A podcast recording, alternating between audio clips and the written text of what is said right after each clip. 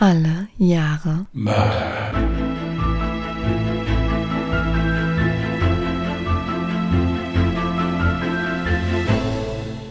Herzlich willkommen zu Alle Jahre Mörder, der True Crime Podcast mit Christian, hallo. Und Jasmin. Hi. schönen guten Mittag, ihr Lieben. Das ist immer so befremdlich, wenn man das mitten in der Nacht sagt. So, wir den Leuten dann so, hallo und so, naja, ist egal. Wortwörtlich, es ist gleich Mitternacht. Ja, das ist nicht schlimm. Ich muss gestehen, es ist tatsächlich auch der späteste Zeitpunkt, an dem wir die Podcast-Aufnahme machen. Nein, wir haben schon später aufgenommen. Wait, das ist Samstagnacht? Ach so, ja, äh, vom Samstag her, ja, aber von der Uhrzeit her haben wir schon Nee, später ja, aber aufgenommen. es ist Samstagnacht, also gleich 0 Uhr, das heißt, wir haben gleich Sonntag und ich muss noch den Schnitt machen. In ein paar Stunden geht der Podcast schon online. ja, Ja, aber dafür bin ich selbst verantwortlich, macht aber nichts. Fall ist fertig und ich finde, das ist ein cooler Fall geworden und der könnte für euch auch sehr spannend sein, weil er so ein bisschen, ja, ein bisschen mysteriös auch heute geworden ist. ja, vorher würden wir uns aber noch mal kurz bei euch bedanken. Mhm. Und zwar für diese ganzen vielen netten Zuschriften. Zum einen unter dem Gewinnspiel, aber auch welche, die jetzt außerhalb des Gewinnspiels waren.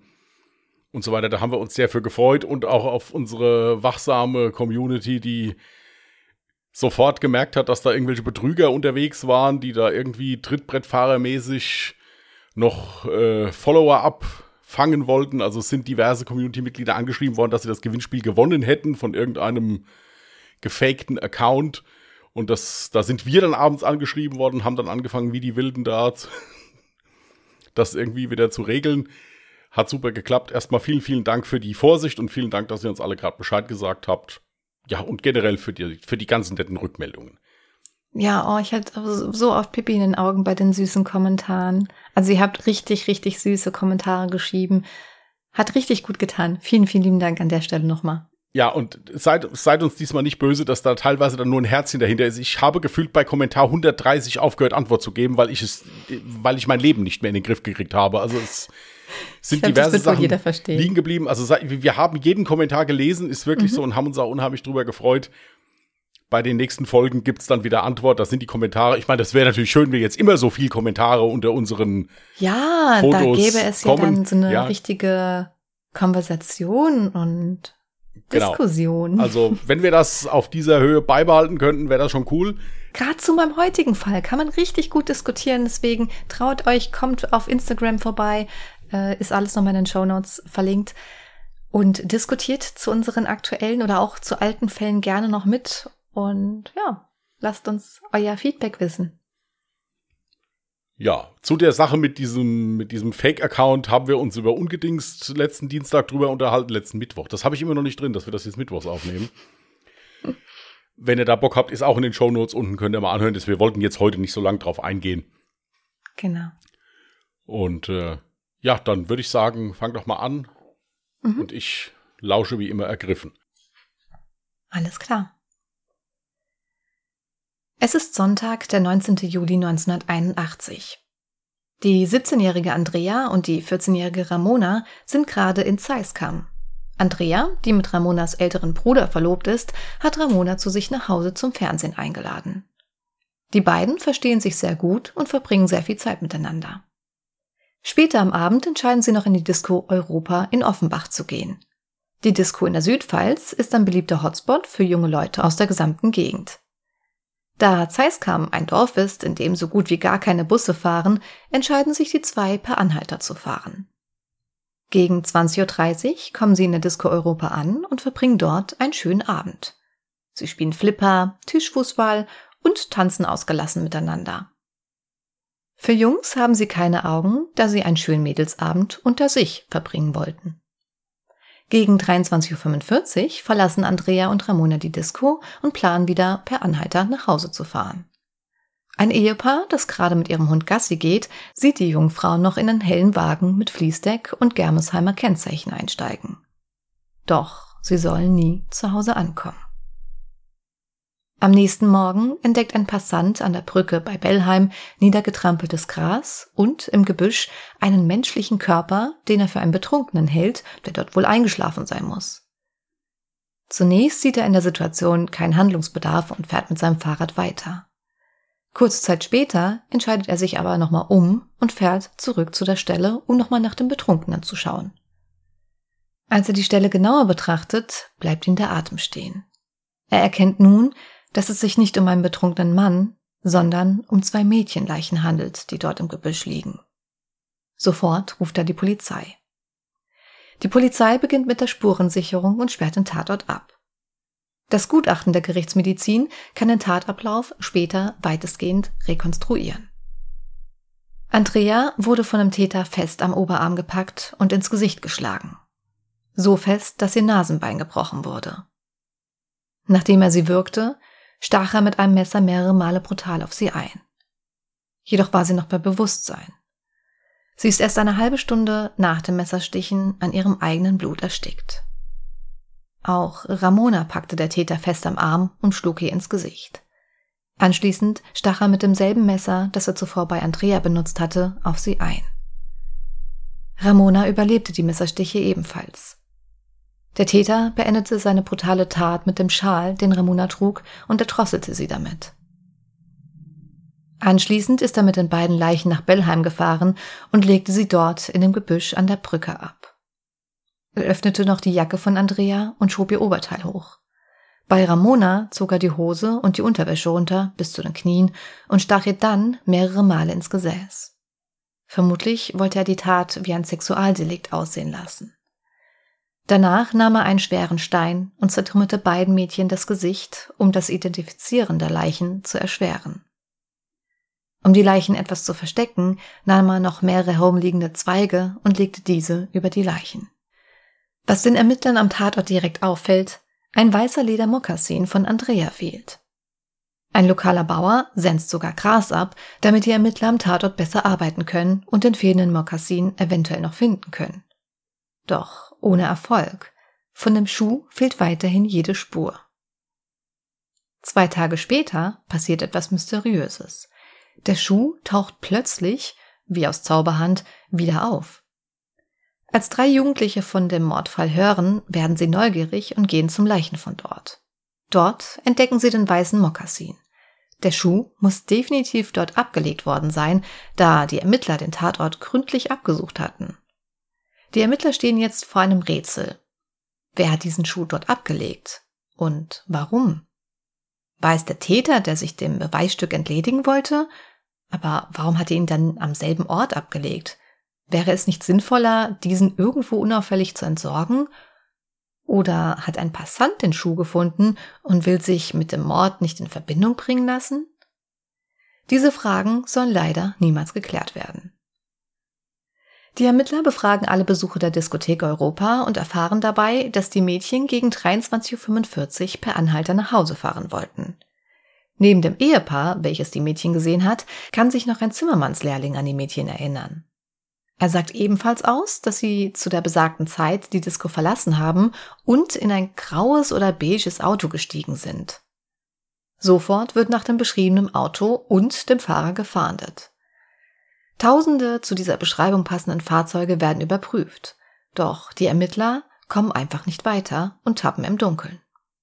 Sie wählen sogar einen umstrittenen Weg und hypnotisieren den Mann des Ehepaares, welcher die Mädchen in das Auto einsteigen sah. Man hat die Hoffnung darin gelegt, dass er sich in Hypnose an das komplette Autokennzeichen erinnern könnte. Jedoch geschieht auch dies ohne weiteren Erfolg. Es vergehen Monate, bis dann doch plötzlich ein Verdächtiger ins Visier der Ermittler gerät, der sich offenbar schon zuvor immer wieder versucht hat, ins Spiel zu bringen, aber nie die gewünschte Aufmerksamkeit bekommen hat. Es handelt sich um den 40-jährigen Maurer Hugo K., der bis vor kurzem noch ein erfolgreiches und erfülltes Leben führte. Er war verheiratet und hat mehrere Kinder. Doch dann folgt die Scheidung und auch beruflich geht es bergab. Ab diesem Zeitpunkt beginnt er sich immer mehr für Wahrsagung zu interessieren und behauptet von nun an, selbst hellseherische Kräfte zu haben. Er ist immer öfter alkoholisiert und geht gerne in Kneipen. In der Nähe des Tatortes fängt er an, sich ein eigenes Haus zu bauen. Zum Tatzeitpunkt ist dieses allerdings noch im Rohbau und gleicht eher einer Bauruine, da der Bau nicht vorangeht. Vor seinem Rohbau steht ein blauer 220er Mercedes, der schon älter ist und auch eher einem Wrack gleicht. Hugo selbst hat keinen Führerschein und ist meist mit dem Fahrrad unterwegs. Neben anderen nutzt er jedoch selbst hin und wieder das Auto. Als er einen Tag nach der Tat in der Bildzeitung von dem Mordfall liest, sagt er der Frau, für die er gerade schwarz auf einem Bau arbeitet, dass er die Mädchen kennt und diese öfter an seinem Haus vorbeigefahren sind, wenn sie sich Eis geholt haben. Die Frau empfiehlt ihm daraufhin zur Polizei zu gehen. Dies macht er auch und erzählt von einem Mädchen, das er in Begleitung in einem schwarzen Passat gesehen haben will. Der Polizeibeamte merkt allerdings, dass er sichtlich alkoholisiert ist und schenkt diese Aussage nicht viel Beachtung. Auch den lokalen Bauer, der das Gras am Leichenfundort gesenzt hat, sucht er auf und erzählt ihm die gleiche Geschichte. Am 8. November 1981 meldet er sich erneut bei der Polizei und sagt, dass er einen neuen Hinweis hätte. Er will in der Nähe des Leichenfundorts drei Mädchenunterhosen gefunden haben, die ganz sicher etwas mit dem Fall zu tun haben. An der Stelle soll außerdem ein Opel gestanden haben, der gerade einen Unfall hatte. Ein Polizeibeamter sucht ihn daraufhin auf, um seine Aussage aufnehmen zu können, stellt aber schnell fest, dass Hugo K. stark alkoholisiert ist. Auch er schenkt daraufhin seiner Aussage keinerlei Bedeutung mehr. Hugo K. erzählt daraufhin seinen Nachbarn von den gefundenen Mädchenunterhosen. Dieser schaut sich die Stelle genauer an und stellt fest, dass die Unterwäsche dort noch nicht lange hängen kann und somit nichts mit dem Mordfall zu tun hat. Doch damit will sich der Maurer nicht zufrieden geben. Er nimmt die Unterwäsche mit zu seiner Bauruine in den Keller und zeigt diese immer wieder verschiedenen Menschen und sagt, dass diese den toten Mädchen gehören würden. Als ihn einer mal fragt, warum er glaubt, dass die Höschen dem Mädchen gehören, schließlich waren es nur zwei Mädchen, antwortet er darauf, dass eines der Mädchen ihre Periode hatte und darum mehrere Höschen übereinander trug. Unglaublich ist, dass Hugo K. mit dieser Aussage sogar recht hat. Die 14-jährige Ramona hatte tatsächlich ihre Tage und trug darum mehrere Höschen übereinander, als man sie gefunden hat. Doch damit nicht genug. Es wird immer verrückter. Er will außerdem in Wasserflecken, die sich an seiner Kellerwand befinden, die Dörfer erkennen, die rund um den Tatort liegen. Einen Fleck beschreibt er eindeutig als Tatort. Dies will er ebenso in einem Sternbild sehen. Die Menschen um ihn herum halten ihn immer mehr für verrückt und schenken ihm kein Gehör. Im Dezember entschließt er sich, zu den Eltern von Ramona zu gehen und ihnen von den Unterhosen und dem Auto, das er am Fundort gesehen hat, zu erzählen. Diese riechen zwar sofort, dass Hugo K. etwas getrunken haben muss, aber er scheint auf sie dennoch einen klaren Eindruck zu hinterlassen und so folgen sie ihm in seine Bauruine, um sich die Unterwäsche zeigen zu lassen. Die Mutter kann allerdings zu 100 Prozent ausschließen, dass es sich bei den Höschen um die ihrer Tochter handelt. Hugo K. will sie dennoch an den Ort führen, wo er die Höschen gefunden hat. Doch die Eltern finden ihn mittlerweile unheimlich und lehnen ab. Die Mutter hat zu diesem Zeitpunkt schon das Gefühl, dass Hugo K. irgendwas mit dem Tod ihrer Tochter zu tun haben könnte. Als sie seinen Mercedes vor dem Haus sieht, kommt ihr sofort der Gedanke, dass, wenn er der Täter wäre, er auch dieses Auto gefahren sein muss. Sie fragt ihn also kurzerhand, ob er ihr das Auto verkaufen würde, da er das Auto offensichtlich nicht mehr fährt.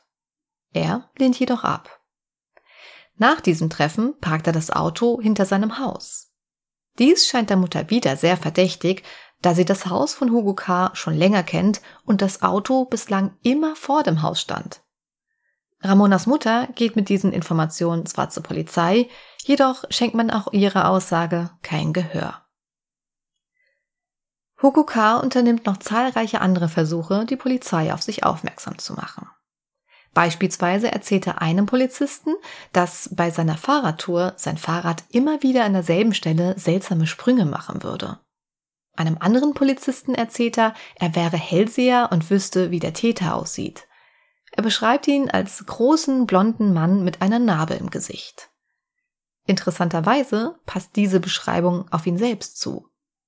Doch den Beamten fällt dies nicht auf, da er der Aussage von Hugo K. ohnehin keinerlei Beachtung schenkt.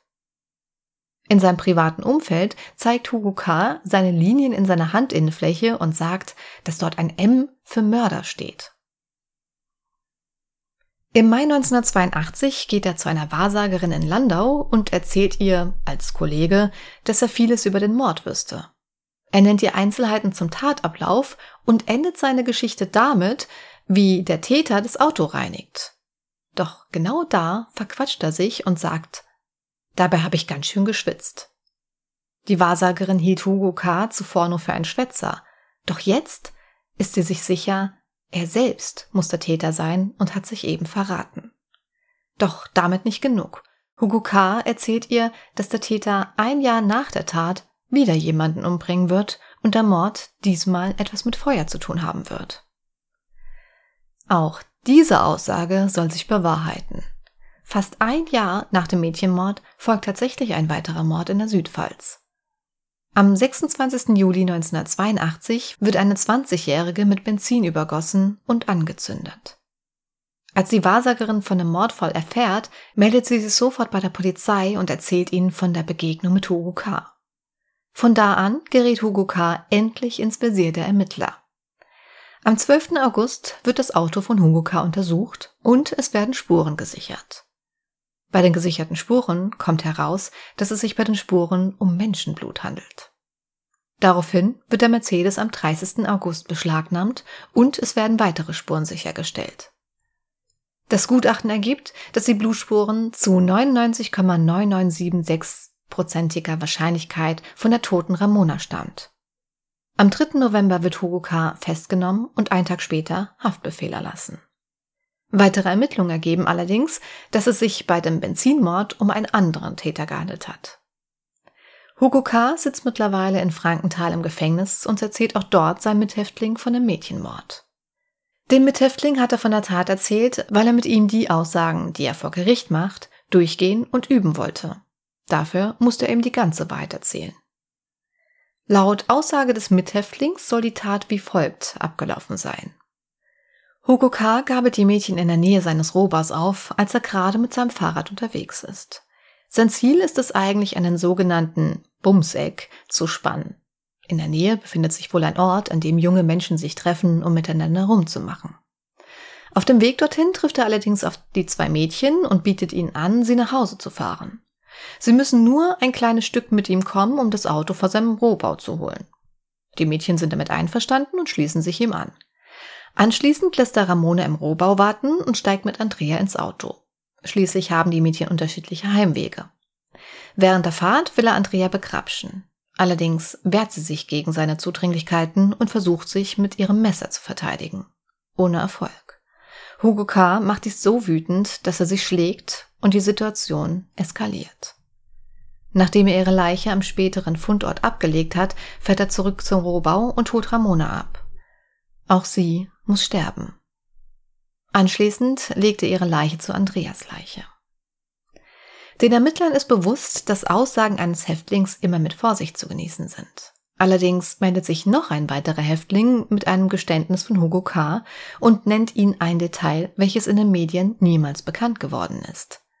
Er gibt an, Hugo K. habe ihm erzählt, dass er Ramona mehrere Male mit einem Messer ins Gesäß gestochen hat.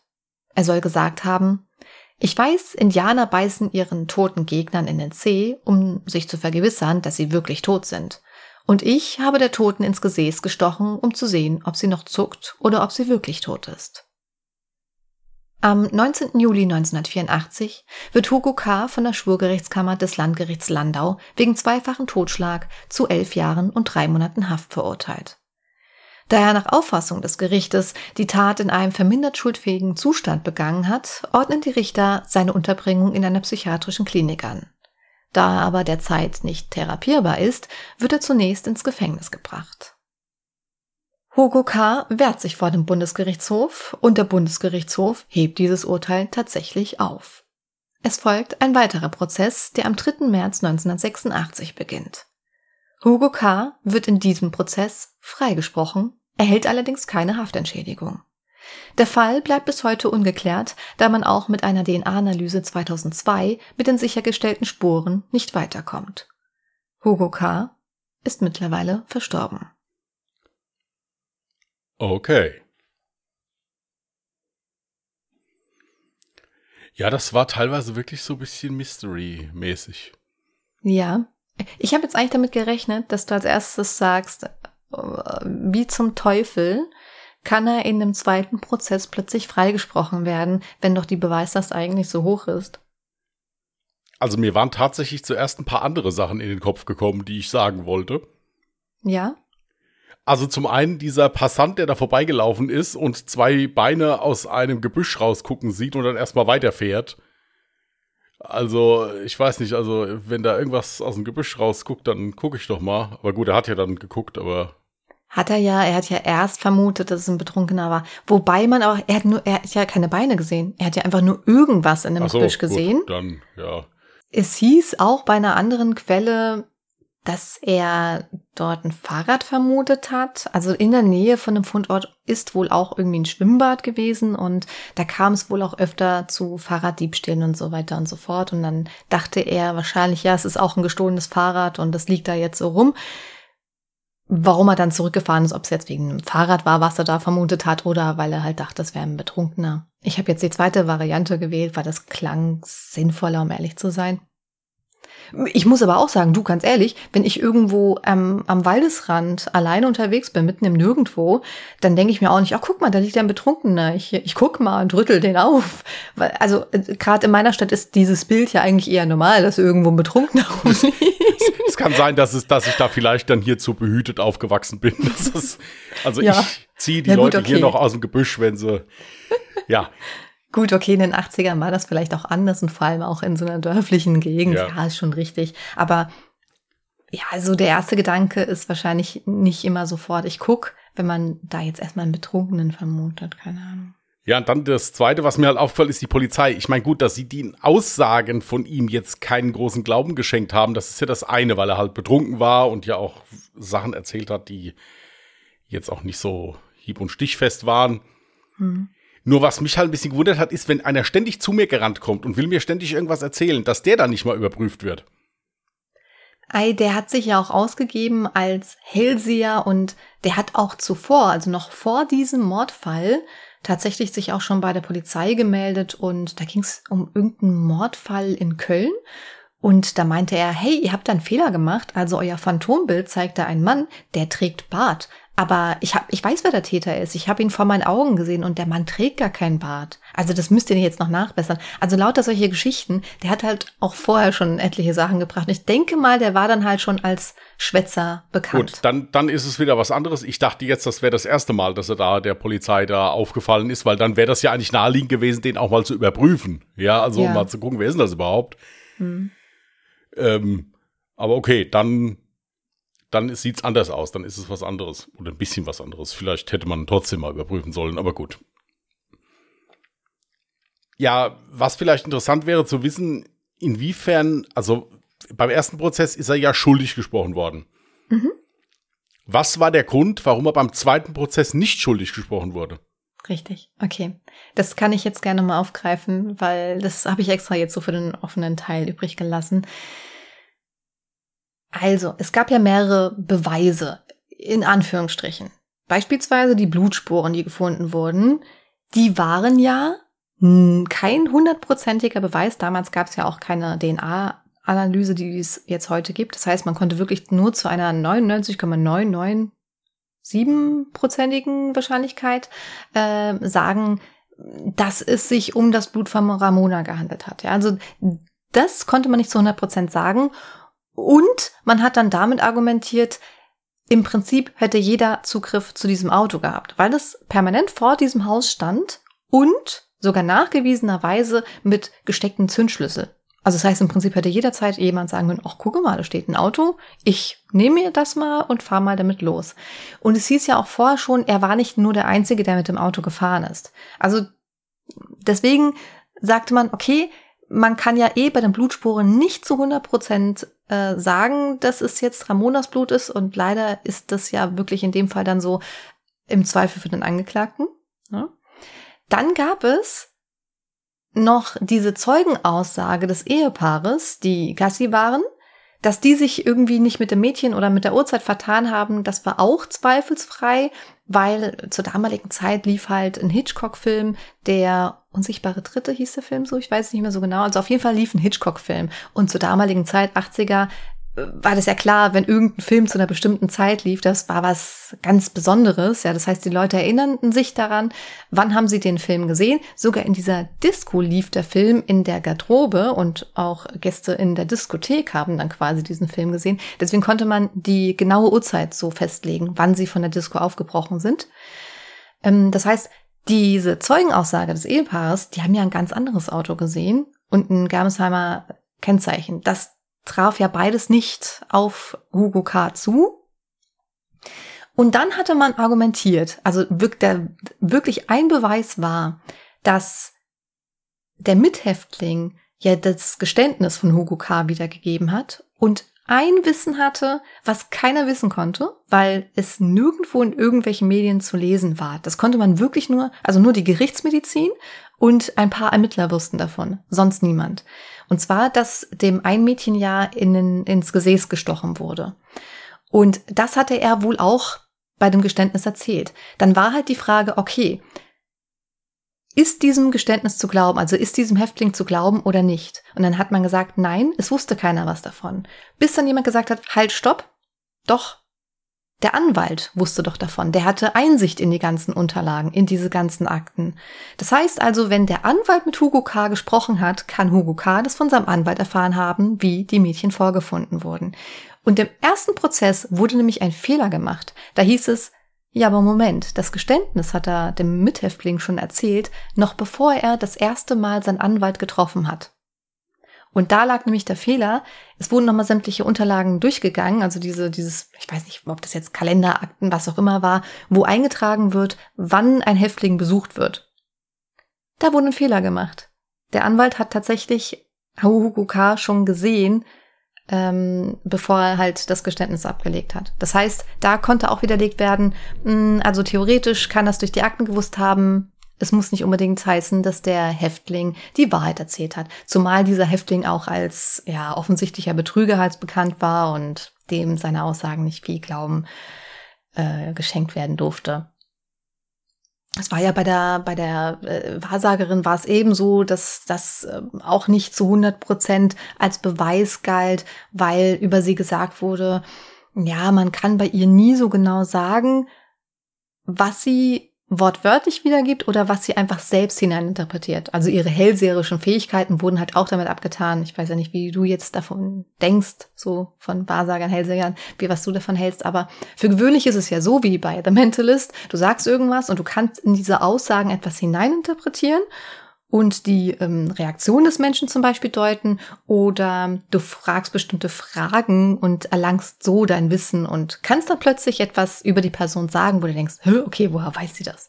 Und bei der Hellseherin war es genauso, die Polizei oder die Ermittler waren sich da halt eben nicht sicher, hm, hat er das wirklich so wortwörtlich gesagt oder hat sie das im Prinzip selber so hineininterpretiert? Ja, und ähm, am Ende war es dann tatsächlich so, es hieß im Zweifel für den Angeklagten, ihm blieb tatsächlich, obwohl sie eigentlich selbst von seiner Schuld ausgegangen sind, blieb ihm nichts übrig, als ihn freizusprechen. Und äh, das Interessante ist, im Urteil selbst stand dann wirklich noch wortwörtlich, es verbleiben weiterhin gegen ihn beachtliche Verdachtsmomente. Also so ein Satz, das wäre heute gar nicht mehr zulässig, sowas in ein Urteil zu schreiben. Weil wenn jemand freigesprochen wird, wird er freigesprochen. Und nicht so ein, naja, er ist freigesprochen, aber eigentlich denken ja, wir, er nee, war's. Ja, nee, das, das, da bin ich mir jetzt nicht so sicher, weil es ist ja schon so, es heißt ja dieses in dubio pro reo, also im Zweifel für den Angeklagten. Es kann ja schon sein, dass wenn, wenn, wenn die Kammer oder der Richter der Meinung ist, ich bin mir, ich, ich denke schon, dass sie das waren, ich kann es ihnen halt leider nur nicht beweisen. Hm. Dann denke ich schon, dass man das so da reinschreiben kann. Ja, es äh, Zweifel darf ich ja äußern. Das ist ja, also denke ich mir jetzt rechtlich gesehen kein Problem. Das Wichtige ist ja nur, dass dann hinterher dann der Freispruch rausgekommen ist.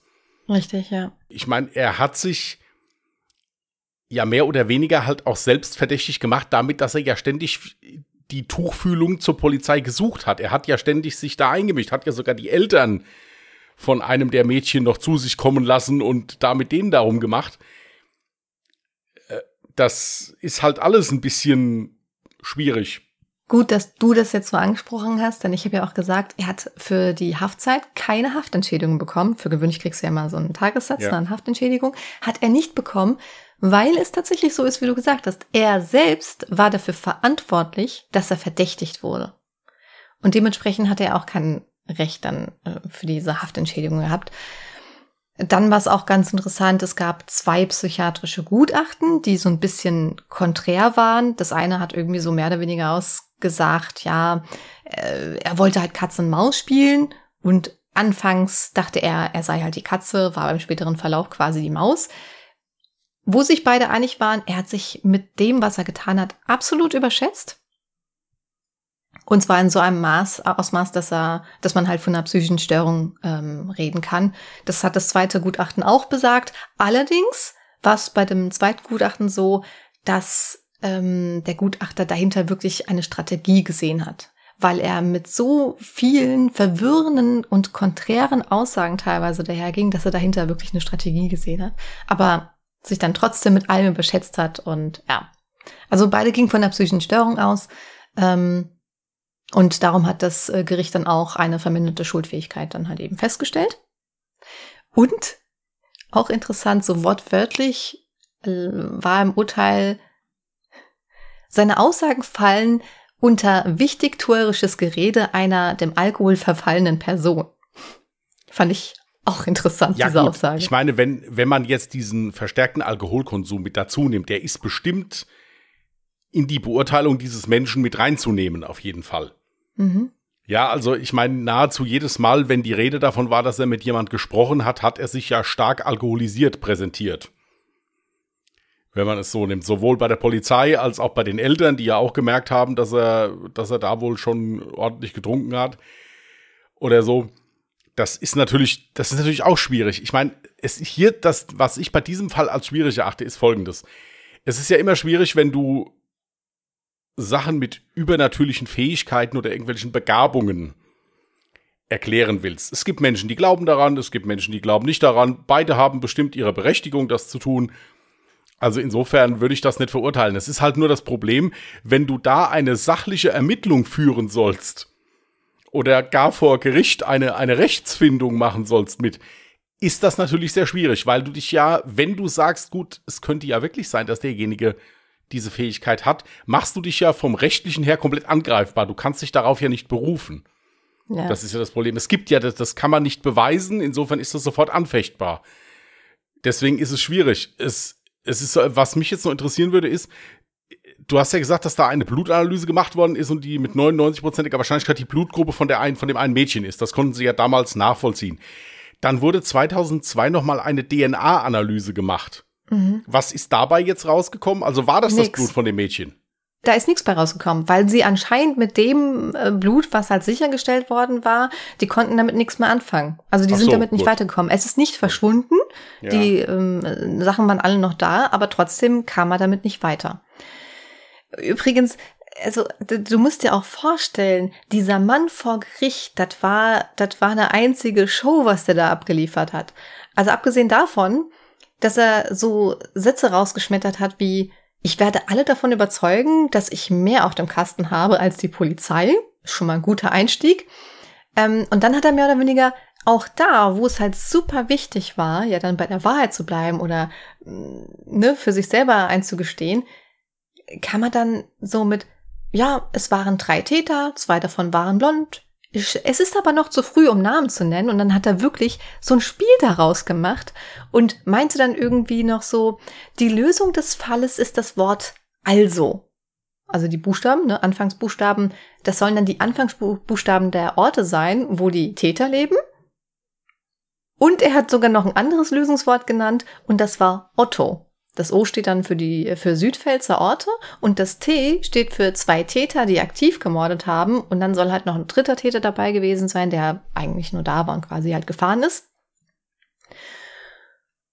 Und das Interessante bei der ganzen Geschichte war, dass er ja einmal von seiner Version, ähm, ja, ich hatte eine Vision, ich habe das gesehen mit meinen hellseherischen Kräften, geswitcht ist zu, er hat es in echt gesehen, weil er plötzlich das Alibi genannt hat, weil danach wurde er ja auch gefragt, was hat er denn in der Tatnacht getan. Er hat angegeben, er war halt bis 21 Uhr bei seiner Schwester und dann ist er zu einer Gaststätte gefahren, ist circa gegen 0.15 Uhr halt wieder nach Hause gefahren und unterwegs hat er ja noch bei einer Telefonzelle gehalten und die Polizei übrigens noch einmal angerufen, ähm, weil er in einem Baumarkt Lichtbrennen gesehen hat und einen Einbruch vermutet hat. Die Polizei hat aber gesagt, ja, okay, nee, da, da sind Security-Beamten unterwegs, da ist alles in Ordnung. Deswegen wurde das wohl auch nicht vermerkt, weil er hatte halt die Hoffnung gehabt, dass das irgendwie ein Alibi für ihn sein könnte. War es aber nicht. Und danach will er durch ein Waldstück gefahren sein und hat dort ein Auto und einen Mann gesehen, der mit einer Taschenlampe was gesucht hat. Also quasi diesen zweiten Schuh, der ja abhanden gekommen ist. Und von der Tat will er dann offiziell erst am Dienstag auf der Baustelle halt, wo er gearbeitet hat, dann halt durch die Bildzeitung erfahren haben. Also es, wie gesagt, das ist so ein, also es war alles so, so ein Durcheinander. Ich hoffe, ihr habt überhaupt noch den Überblick jetzt behalten. Diese ganzen Stories, die ja vor der Tat, nach der Tat, vor Gericht, egal wann erzählt hat, das ist alles so ein Durcheinander. Und wenn ich also jetzt von den Informationen ausgehe, der hatte zu 100 Prozent eine psychische Störung. Da war ja ein Schuh weg und der war ja dann auf einmal wieder da. Mhm. Könnte es nicht vielleicht auch so gewesen sein, dass der vielleicht wirklich da vorbeigekommen ist nachts, weil ja auch bekannt war, dass er da an diesem, an dieser Stelle, wo sich junge Paare gerne der fleischlichen Lust hingeben, ähm, um sich da einen kleinen Überblick zu verschaffen, ähm, dass er vielleicht wirklich auch auf diese zwei Leichen dabei gestoßen ist, also die Mädchen schon tot waren, er einen Schuh mitgenommen hat, um etwas dazu dann hinterher sagen zu können, um sich somit vielleicht ins Spiel zu bringen mit seinen hellseherischen Fähigkeiten. Ach so, du meinst, das war so ein Ruf nach Aufmerksamkeit. Er war eigentlich wirklich nur ein Passant, der die toten Mädchen dort gefunden genau, hat. Genau, weil nur so könnte ich es mir erklären. Weil dieser Schuh lag ja dann wirklich am nächsten Tag wieder da und ich gestehe jetzt, gestehe jetzt mal der Polizei zu, dass die da schon gründlich nach diesem zweiten Schuh gesucht haben. Ja, aber was muss das für ein Zufall sein, dass er dann Blut. Ach so, meinst du dann, das Blut kam über den Schuh ins Auto? Möglich. Oder dass er vielleicht dann noch was anderes mitgenommen hat, was da lag. Ja, aber ganz ehrlich, wenn mein Hintern auf Grundeis liegt, weil ich des Mordes beschuldigt werde und ich jetzt gleich äh, lebenslang in Haft kommen könnte, spätestens dann tische ich doch mal die Wahrheit auf. Okay, aber da glaubt mir eh kein Schwein ja, mehr. Ja gut, zum, zum einen kann man es so argumentieren, dass mir dann eh keiner mehr glaubt. Und zum anderen ist es ja so, du hast ja wie gesagt gesagt, es war ein erheblicher Alkoholkonsum von dem Mann. Inwiefern das jetzt vielleicht wirklich dann auch psychiatrisch eine Rolle spielt, alkoholinduzierte Psychose, was weiß ich, ja, gibt ja tausende von Möglichkeiten mhm. im Prinzip. Oder halt auch wegen mir eine ziemlich starke narzisstische Persönlichkeitsstörung, dass der, ich meine, vielleicht war der ja wirklich der Meinung, er würde hier ins Universum blicken und könnte alles beantworten. Naja, also er wusste ja von den Stichen. Er wusste ja von den äh, Stichen im Gesäß. Gut, kann er ja auch gesehen haben, wenn er wirklich die Leichen da gefunden hat. Nee, weil die Leichen nämlich so, wie sie hingelegt wurden, konnte man diese Stiche nicht sehen. Das hat man tatsächlich auch wirklich erst der Gerichtsmediziner hat das festgestellt. Man konnte das nicht auf Anhieb gut, sehen. Das heißt, er müsste ja die Leichen wegbewegt ja, haben. Ja gut, ich meine, man wusste ja nicht, wie die Leichen vorher da lagen. Könnte ich hm. jetzt wieder. Achso, und das habe ich, das habe ich an Informationen weggelassen. Da gab es nämlich noch eine interessante Tatsache. Und zwar diese drei Höschen, die er ja im Wald gefunden hat, die ja angeblich zu den Mädchen passen sollten. Da war eines davon auch so mit Schnitten versehen, die quasi diesen Messerstichen sehr, sehr ähnlich waren. Und irgendein Gutachter hat dann gesagt, ja, nein, das ist ein absoluter Zufall, weil diese Schnitte oder diese Löcher in der Unterwäsche, die können auch einfach durch Tiere verursacht worden sein. Also, wer dieses Gutachten gemacht hat, das verstehe ich nicht. Aber gut. Also, das ist auch nochmal so eine interessante Sache die Höschen, die er gefunden hat, muss er ja wohl auch selber präpariert haben anscheinend. Also so wie es sich jetzt für mich angehört hat. Also Tatsache ist, ich hätte nicht Teil dieser Ermittlung sein wollen. Das, äh, glaube ich, ging wirklich an die Nerven. Zuweilen man ja auch nicht vergessen darf, dass da zwei junge Mädchen umgebracht worden sind. Richtig. Ja, äh, Richtig. Man, man verliert sich da jetzt gerne in der Diskussion über diesen Hugo K., aber Tatsache ist ja auch, dass zwei junge Menschen da auf bestialische Weise umgebracht worden sind. Und das wollen wir hier natürlich auch gar nicht ins Lächerliche ziehen jetzt oder sowas. Nee, nee. Ähm, Ich muss ganz ehrlich sein, ich bin mir hierbei überhaupt nicht sicher. Natürlich kann der das gewesen sein. Gebe ich dir vollkommen recht. Aber es, es, er muss es in dem Fall nicht gewesen sein. Ich weiß es nicht. Dass der auf jeden Fall sehr zwielichtig in diese Ermittlung eingegriffen hat und ja auch im Prinzip die Sache dadurch erschwert hat, dass er ja da vor Gericht mehr oder weniger noch seinen großen Auftritt da äh, zelebriert hat, obwohl ihm ja schon das Wasser bis zum Hals stand. Ist, ja, also wie gesagt, ich bin dankbar, ich hätte hier keinen Teil dieser Ermittlergruppe oder auch der, der des Gerichts sein wollen, weil das, glaube ich, wirklich ist ein Fall, der dich so ein bisschen an deine Grenzen bringt. Ja, also das nochmal zum Thema, dass er diese Aufmerksamkeit auch wirklich genossen hat, tatsächlich sogar auch vor Gericht, hat man, mittlerweile findet man so gut wie kaum noch irgendwas zu diesem Fall, äh, weil damals wohl halt wirklich komplett Namen, Bilder mit, äh, mit Gesicht, mit Adresse tatsächlich, das ist halt alles mittlerweile verschwunden. Das macht man heutzutage nicht mehr. Aber ähm, es hat wohl ein Bild halt von der Verhandlung direkt existiert und das soll ihn wohl halt wirklich so ziemlich stolz gezeigt haben. Und es ist auch vielleicht ganz interessant zu wissen, den Namen hast du ja mit Sicherheit auch schon ganz häufig äh, gehört. Er hatte den Staranwalt Bossi als Verteidiger. Bossi, ja. Ja, ist wahrscheinlich vielen ein Begriff. Und das Interessante ist aber, dass er bei sämtlichen Artikeln irgendwie, also dieser Staranwalt, so gut wie gar nicht erwähnt wurde. Und das lag dann wohl halt daran, weil Hugo K. ihm irgendwie mehr oder weniger die Show gesteht hat, ja, weil, also, ja. Ach so, aber bleiben wir jetzt mal bei deiner Theorie.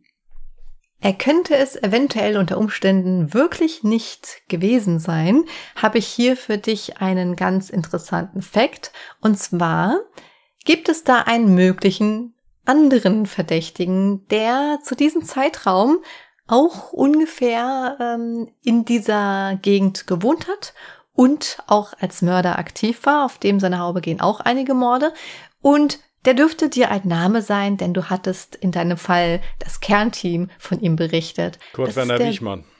Richtig. Kurt Werner Wichmann. Der ähm, geriet dann auch irgendwie in Verdacht, aber gut, es wird ja jetzt bei Toten nicht mehr gegen die ermittelt. Ich weiß nicht, das Kernteam ist aber wahrscheinlich noch irgendwie aktiv. Nein, nein, nein. Gar das, nicht mehr? Nein, ist alles nein. eingestellt? Das, nein, nein, das Kernteam ist ja, waren ja wirklich, das waren ja Leute, die gar nicht Teil der Ermittlungen waren. Das Kernteam wurde ja, die das, haben ja quasi privat das ist ja einfach nur so genannt, das hat, das hat der, der Wolfgang Silav, also der Bruder, der seine Schwester gesucht hat, im Prinzip, mhm. selbst ins Leben gerufen und hat es so genannt. Also das war keine Ermittlungsbehörde, das war auch keine Soko oder sowas, das waren Privatleute, wenn man es okay. so nimmt. Also die mhm. haben hinterher dann natürlich auch noch ihre Ermittlungen weitergegeben, dass weitere Gördemorde eventuell geklärt werden konnten, aber dem Wolfgang Silaf ging es nur darum, seine Schwester zu finden. Ja.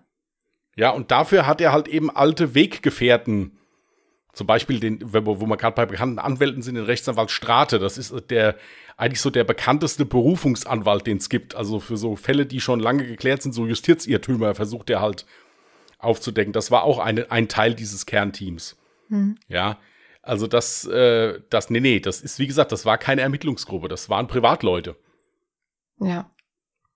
Naja, also auf jeden Fall, wie gesagt, wäre das ein möglicher anderer Verdächtiger, aber ich persönlich gehe so 99,997 Prozent davon aus, dass Hugo K. der wahre Täter ist. War, er lebt ja auch nicht mehr. Ja, ähm, ihr könnt uns eure Meinung zu dem Fall gerne auch wissen lassen. Wir werden natürlich auch jetzt gleich ein Post auf Instagram und auf Twitter machen. Dort werdet ihr ein Bild tatsächlich in einer sehr grottigen Qualität, aber es existiert ein Bild der ähm, Opfer. Und ich habe auch noch ein Bild von diesem Schuh, der dann halt wieder aufgetaucht ist. Da, ach, das habe ich gar nicht erwähnt. Der Fall war nämlich auch Teil von einer Folge Aktezeichen XY. Die, die haben sogar versucht, sich bei Aktezeichen XY ähm, ja Informationen zu holen. Aber tatsächlich ist da jetzt auch nicht großartig irgendwas an Informationen aufgetaucht. Und auch diese Folge gibt's leider nicht mehr zu 100 Prozent zu sehen, nur noch einen kleinen Schnipsel. Das heißt, ähm, aber daher habe ich auch diesen besagten Schuh gesehen. Der wurde da nämlich genau gesucht. und halt, wie gesagt, auch ein grottiges Bild von den Opfern, ähm, sämtliche andere Fotos von dem Verdächtigen und so weiter sind halt mittlerweile alle aus dem Internet gelöscht worden. Ja, das könnt ihr euch auch angucken auf Instagram und eure Meinung mit reinhauen. Auf Instagram findet ihr uns unter @allejahremörder mit OE geschrieben oder gerne auf Twitter unter @allejahremorde. Und wenn ihr weder Twitter noch Instagram habt und lieber uns eine E-Mail zukommen lassen wollt, dann könnt ihr das tun unter contact at allejahremörder.de, Mörder auch mit OE geschrieben. Wunderbar. Ja, wenn keine weiteren Fragen offen sind, dann Nein, keine weiteren Fragen. Zur Ziehung übergehen. Gut, ich bin schon im Hintergrund ein bisschen am Vorbereiten gewesen. Sehr schön. So. Und schauen wir mal. 1998. Das Jahr hattest du einmal, aber werde ich sicher noch was finden. Gut, dann werden wir das mal notieren.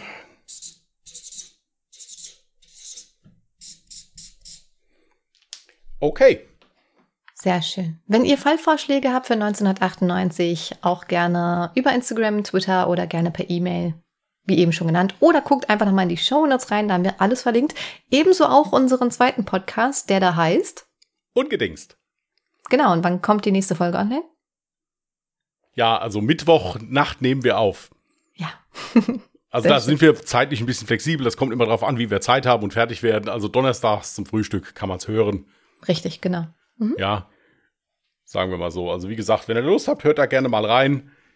Äh, ich weise noch darauf hin, dass, wenn ihr jetzt heute den Podcast hört, also sonntags, ihr noch einen Tag am Gewinnspiel teilnehmen könnt bei uns auf dem Instagram-Account. Ja, warte mal, bis zum 22. Bis zum 22. Äh, schließt doch den 22. ein. Das heißt, ja, also zwei es Tage. sind dann noch ein, anderthalb Tage. Ja, das es ist mitten in ja, der Nacht. Mitmachen lohnt sich. Gibt äh, geile True Crime Bücher von Adrian Langscheid zu gewinnen mit persönlicher Sig also nicht persönlicher, mit Signatur von dem von dem Schriftsteller, also Adrian Langscheid und wenn ihr mögt, auch gerne von uns. Ist der Hammer, wie sehr die Leute auf Bücher stehen, gell? Da sollte man sich echt mal Gedanken machen. Ja. Hey, ja. Wie viele Leute da mitmachen auch, ja? Stell dir mal vor, es gibt noch mal Bücher bei uns zu gewinnen. Ja, aber so ganz andere Bücher, das wäre krass, ja, oder? wäre cool. So viel persönlichere Bücher. Ja, ja. Ja. Wir veröffentlichen so Jasmins stehen. Tagebuch, müsst ihr wissen. Ja, in vier Wochen geht's los, ja. Und ihr werdet erschüttert sein. Wir lassen das jetzt so stehen. Ja. Nein, es, es gibt kein Tagebuch. Nein. Sollte es aber, ja. Ich habe noch nie Tagebuch geführt. Ja, dann mach mal hin. Du hast vier Wochen Zeit. Terminkalender. Ich kann meinen Terminkalender Ja, veröffentlichen. dann machen wir das. Ja gut. gut, ihr Lieben. Jetzt haben wir auch noch mal ein bisschen gelacht. Können wir euch halbwegs gut gelaunt in die nächste Woche entlassen. Genau. Soll natürlich nichts damit zu tun haben, dass natürlich Kriminalfälle immer was Schlimmes sind, aber ist auch schön, wenn man mal mit so einem bisschen so einem Grinsen aus der Folge rausgeht. genau. Also insofern passt das. Wir wünschen euch einen schönen Wochenstart. Passt gut auf euch auf. Und äh, wie gesagt, Mittwoch, wenn ihr Lust habt, bei Ungedingst, Mittwoch auf Donnerstag. Ja. Oder nächste Woche wieder hier, 14 Uhr am Sonntag. Bis dahin, alles Gute und tschüss. Macht's gut. Bye.